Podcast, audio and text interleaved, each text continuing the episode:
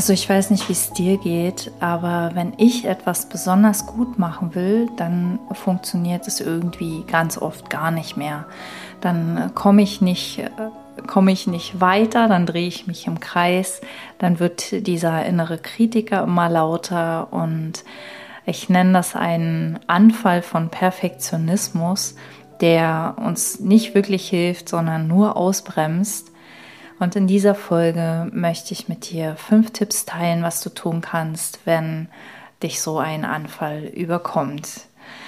Herzlich willkommen bei Marketing Liebe, deinem Podcast für mehr Liebe, mehr Freude, mehr Leichtigkeit, mehr Du im Marketing.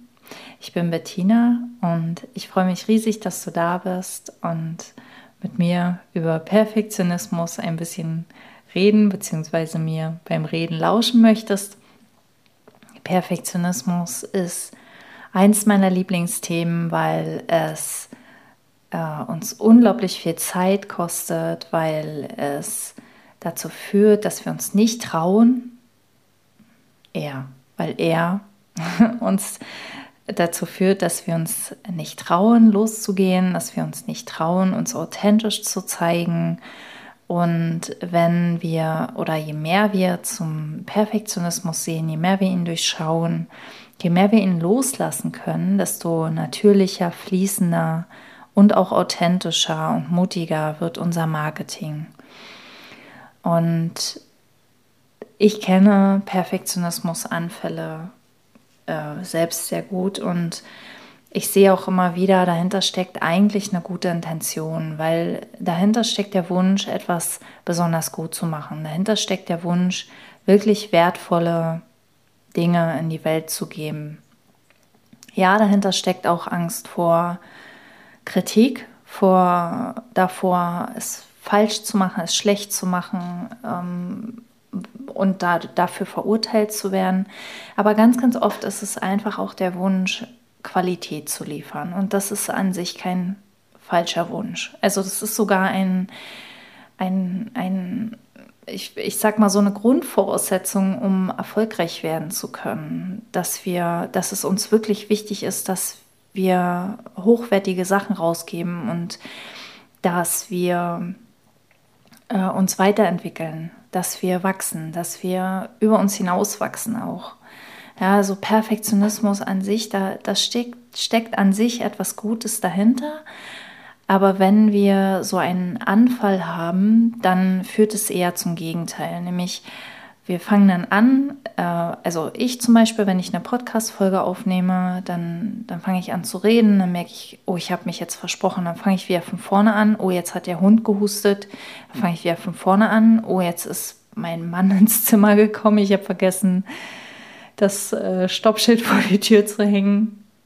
Da fange ich wieder von vorne an und so weiter und so weiter. Und am Ende, irgendwann bin ich am Ende meiner Kraft und es ist keine Podcast-Folge aufgenommen, aber ich habe unglaublich viel Zeit verbraucht und an sich ist, ist es, also ich glaube nicht an Zeitverschwendung, weil wir entwickeln uns trotzdem weiter, aber wenn wir schaffen, diesen Perfektionismus loszulassen, dann und, und einfach auch mal fünf gerade sein zu lassen, habe ich ja auch schon mal eine Folge zu gemacht, ähm, dann, dann ähm, sind wir produktiver, wir, wir bringen mehr in die Welt und verbessern geht eigentlich vor allem dadurch, dass wir mehr machen, mehr von dem machen, was wir machen. Und wenn wir diesem Perfektionismus zuhören, machen wir es nicht wirklich. Also wir schreiben nicht wirklich den Blogbeitrag, sondern wir sind eigentlich mit unserer Achtsamkeit gar nicht beim Thema, gar nicht beim Schreiben, sondern nur bei diesem inneren Kritiker.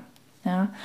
Und Tipp Nummer eins ist, ähm, wenn du es erkennst, dann, dann wertschätze das, weil das zu erkennen ist bereits die halbe Miete. Wenn wir erkennen, ach, das ist gerade ein Perfektionismusanfall, das ist gar nicht, diese innere Stimme hat gar nicht recht, ich bin gar nicht schlecht, es ist heute gar nicht ein schlechter Tag, um einen Podcast aufzunehmen, um einen Blogbeitrag zu schreiben. Ich kann gar nicht wirklich schlecht schreiben, sondern ich habe gerade einen Perfektionismusanfall. Da ist diese innere kritische Stimme, die mir eigentlich helfen will, aber die ist gerade so laut. Ähm, und ich höre ihr so stark zu,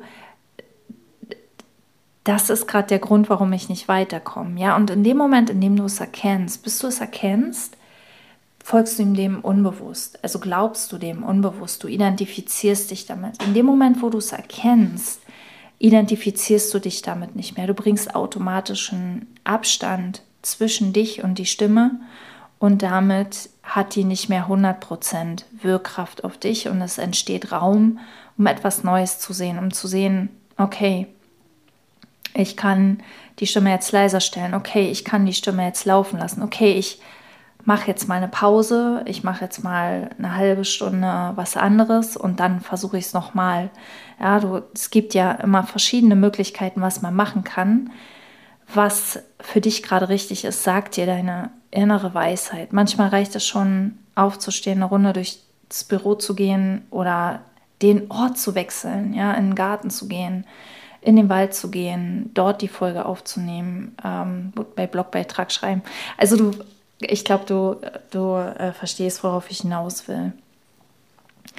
Ähm, mein, mein zweiter Tipp ist, mach einfach weiter mit dem, was du machst. Also wenn du nicht spürst, okay, es ist jetzt Zeit für ein bisschen Abstand, ich mache jetzt mal eine Pause, sondern wirklich weitermachen möchtest, dann mach auch weiter. Also dann fang nicht immer wieder von vorne an, sondern bleib, versuche in einen Flow zu kommen. Ähm, ich denke jetzt speziell, wenn du einen Blogbeitrag schreibst, ähm, ich kenne das selbst, ich beobachte das manchmal bei mir, wenn ich einen Blogbeitrag schreibe und einen Satz geschrieben habe und die innere Stimme kommt und sagt, ach, den Satz kannst du doch anders viel, viel besser formulieren. Und dann gehe ich zurück und formuliere diesen Satz um. Und in dem Moment, wo ich das merke, höre ich damit auf, sondern schreibe den ersten Entwurf einfach dirty runter. Also den wirklich so, wie es mir kommt, schreibe ich es runter, denn überarbeiten können wir immer noch. Und ähm, das beim Podcast ist es vielleicht ähm, nicht ganz so einfach, weil wir können den hinterher nicht überarbeiten, wir können nicht einfach irgendwelche Sätze austauschen, aber hab Vertrauen, dass du in einen Flow kommst, wenn du dich von dieser inneren Stimme nicht immer wieder rausholen lässt. Ja, also wenn du einfach sagst, okay, rede du, ich rede jetzt einfach weiter, ich mache jetzt einfach weiter, weil ob dieser Podcast dann online geht, ob du ihn hochlädst, kannst du immer noch entscheiden. Ähm, dieser, dieser, dieses Weitermachen hilft dir, diese innere Stimme leiser zu stellen, diese innere Stimme die kriegt einfach nicht mehr so viel Kraft, wie wenn du auf sie hörst und deine Aktivitäten immer wieder unterbrichst. Und außerdem ist die Chance höher, dass du am Ende ein Ergebnis hast. Der dritte Tipp ist, ähm, wenn du das Ergebnis dann hast, dann ist vielleicht die Stimme immer noch sehr laut, geh dann nicht sofort in die Korrektur, sondern bring etwas zeitlichen Abstand rein. Das heißt, warte eine halbe Stunde, warte eine Stunde, warte einen Tag. Bei mir ist es so, wenn ich eine Podcast-Folge aufgenommen habe und das Gefühl habe, ich habe das Thema noch nicht so richtig so rübergebracht, wie ich es gerne rüberbringen wollte oder will oder würde, dann warte ich einen Tag. Das ist nicht ganz wahr. Das, also Gestern zum Beispiel habe ich diese Folge mehrmals versucht aufzunehmen und ich bin einfach aus diesem Versuchen nicht rausgekommen und ich habe es dann aber irgendwann gemerkt, es funktioniert heute nicht. Und ich hatte auch schon eine Folge im Kasten, mit der war ich aber noch nicht ganz zufrieden, aber ich habe dann irgendwann gesagt, ach komm, ich lasse das jetzt so. Äh, wie gesagt, dazu hatte ich schon mal eine Folge gemacht hier im Podcast. Ähm, und heute Morgen hatte ich das Gefühl, okay, ich nehme jetzt diese Folge nochmal neu auf. Ich möchte noch konkreter werden, ich möchte noch konkretere Tipps geben können. Ja, und dieser zeitliche Abstand hilft wirklich zu fühlen, ist das jetzt ein Müssen, ist das jetzt ein Druck, ist das, ist das diese Stimme, die mir sagt, dass ich nicht genug bin, dass ich nicht gut genug bin, die mich vergleicht mit anderen? Oder ist es wirklich der Wunsch, ähm, es noch besser zu machen? Ist es wirklich dieses, oh komm, das kannst du besser, komm, das, also dieses, dieses liebevolle, ähm, komm, lass uns das nochmal versuchen. Lass uns einfach das nochmal machen. Ja, und ähm, ich finde es, ich finde es wichtig, das unterscheiden zu lernen, weil das eine ist der Kopf, der, das Ego und das andere ist wirklich innere Weisheit. Und diese innere Weisheit hilft uns, über uns hinaus zu wachsen. Die hilft uns trotz des, ach komm, fünfe gerade sein lassen, ich lasse das jetzt so, trotzdem qualitativ immer hochwertiger zu werden. Ja, uns auch qualitativ weiterzuentwickeln. Genau, und mein vierter ganz, ganz wichtiger Tipp, vor allem wenn du Perfektionismus im Marketing kennst, wenn du Perfektionismus ähm, hast, wenn du was im Marketing machst oder wenn du zum Beispiel ein Angebot ausarbeitest oder wenn du ähm, deine Website überarbeitest, dann achte mal darauf, an wen du dabei denkst. Nämlich ganz, ganz oft denken wir dabei an unsere Eltern, an Arbeitskollegen, an Nachbarn, an Wettbewerber, an Menschen, die wir beeindrucken wollen oder an Menschen, mit denen wir uns vergleichen, die in einer ganz anderen Liga spielen als wir, wo wir noch gar nicht stehen mit unserem Business. Ja, und ähm, all das ist überhaupt nicht zielführend, weil der einzige Mensch, an den du denken solltest, wenn du irgendwas fürs Marketing machst, ist dein Wunschklient oder dein Wunschkunde. Ist der Mensch, für den du das machst, ist der Mensch, für den du gehst, ist der Mensch, für den du, dem du helfen kannst, wo du dich auch sicher fühlst oder wo du dich hingezogen fühlst, der Mensch, der dir sympathisch ist, der dir zugeneigt ist, der vielleicht eh schon, ich sag manchmal, es ist eh schon dein Fan, du musst ihn nicht mehr überzeugen, ja.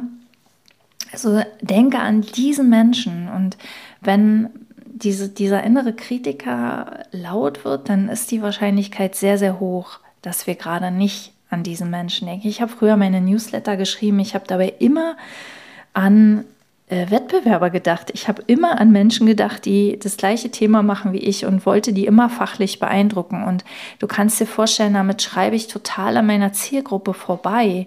Und ich bin auch gar nicht mehr ich selbst, ich bin gar nicht mehr authentisch.